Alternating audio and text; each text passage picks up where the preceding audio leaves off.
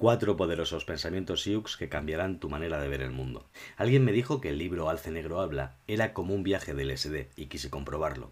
Efectivamente, lo es. Es un libro donde un chamán indio describe con gran lujo de detalle cosas como hombres antorcha que bajan del cielo para hablar con él, taxis en forma de nube que le llevan a donde quiera ir, ancestros que viven en el cielo y se convierten en caballos, bisontes, gansos o arces, como los Transformers, arcos poderosos con los que puedes derrotar a hombres azules gigantes o un cáliz de madera que contiene el universo. Pero no quiero hablarte de nada de eso, quiero hablarte de lo que nadie ve, de esas pequeñas frases que el famoso visionario y curandero de los Oglala Lakota, Black Elk, a.k.a. Alce Negro, dictó al reconocido escritor John Neihardt y que pasan desapercibidas cuando lees el libro en parte por toda la psicodelia de la historia. Cuatro poderosos pensamientos de Sioux, del pueblo Sioux, que cambiarán tu forma de ver el mundo. ¿Estás preparado? 1. No te tomes las cosas en serio, solo estamos de paso. ¿Qué es el ser humano para dar tanta importancia a sus inviernos? Muchos otros vinieron antes que nosotros y muchos otros vivirán esta vieja historia para acabar no más que como maleza en las colinas, alce negro. Nos tomamos la vida demasiado en serio. Tenemos que tener la casa más grande, la pareja más atractiva, los hijos más brillantes, los selfies más glamurosos de todo Instagram. Tenemos que competir. Pero, ¿qué sentido tiene si, como dice Alce Negro, no solo vamos a morir todos, sino que todos repetimos los mismos dramas vitales? Nos creemos especialitos, pero todos pasamos por lo mismo una y otra vez. Son estas creencias de ser especiales las que nos hacen vivir de forma ilusoria. Lo peor de todo, como dice el autor Enric Corbera, es caer en la trampa de pensar que nuestras creencias son válidas y que solo nosotros tenemos la verdad absoluta.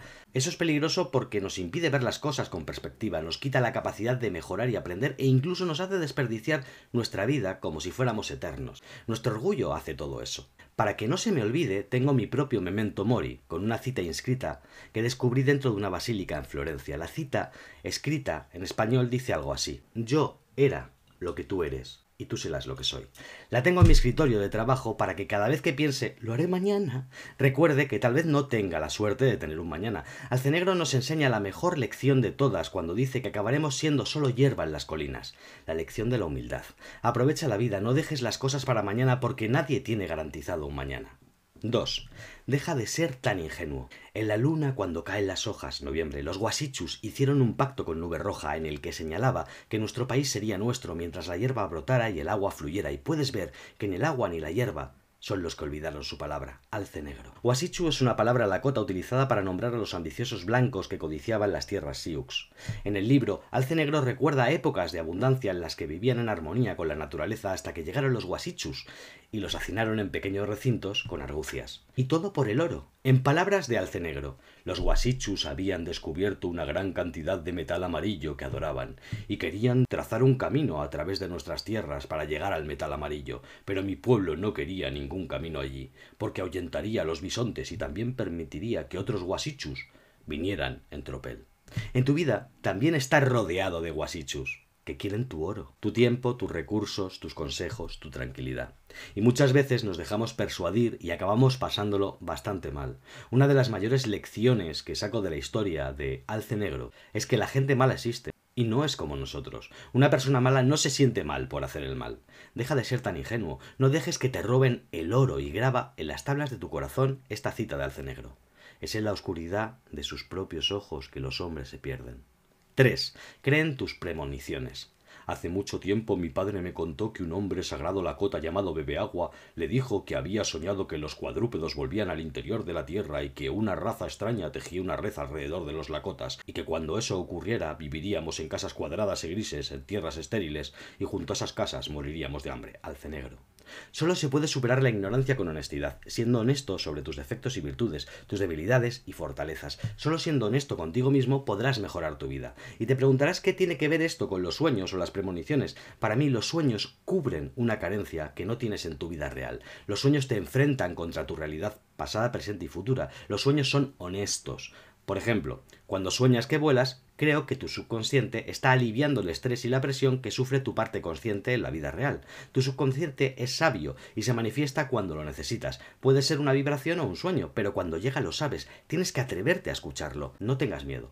Todos tenemos ese sexto sentido, y no siempre nos avisa de cosas feas, como en el caso de Bebe Agua. A veces te premia. El premio Nobel de Física, Niels Bohr, concibió el modelo del átomo en un sueño en el que veía dos planetas conectados por anillos que rodeaban al Sol. Paul McCartney se despertó sobresaltado una noche de 1965 y corrió hacia el piano y empezó a tocar la melodía Yesterday por primera vez.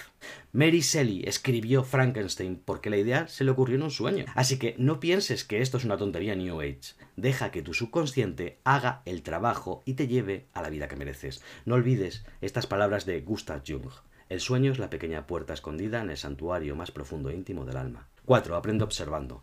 Los niños del pueblo aprendimos imitando lo que hacían los adultos. Aprendimos sin que nadie nos enseñara y ya éramos guerreros a una edad en la que los niños de hoy no se preocupan por esas cosas. Alce negro. Tu curiosidad es un superpoder y te llevará lo más lejos posible.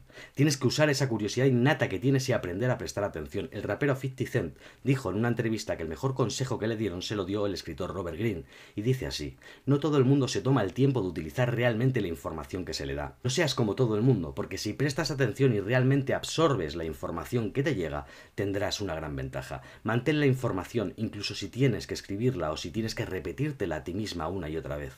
Hazlo hasta que esa información se convierta en parte de ti. Estate atento y tómate el aprendizaje como un juego. Esa es la clave.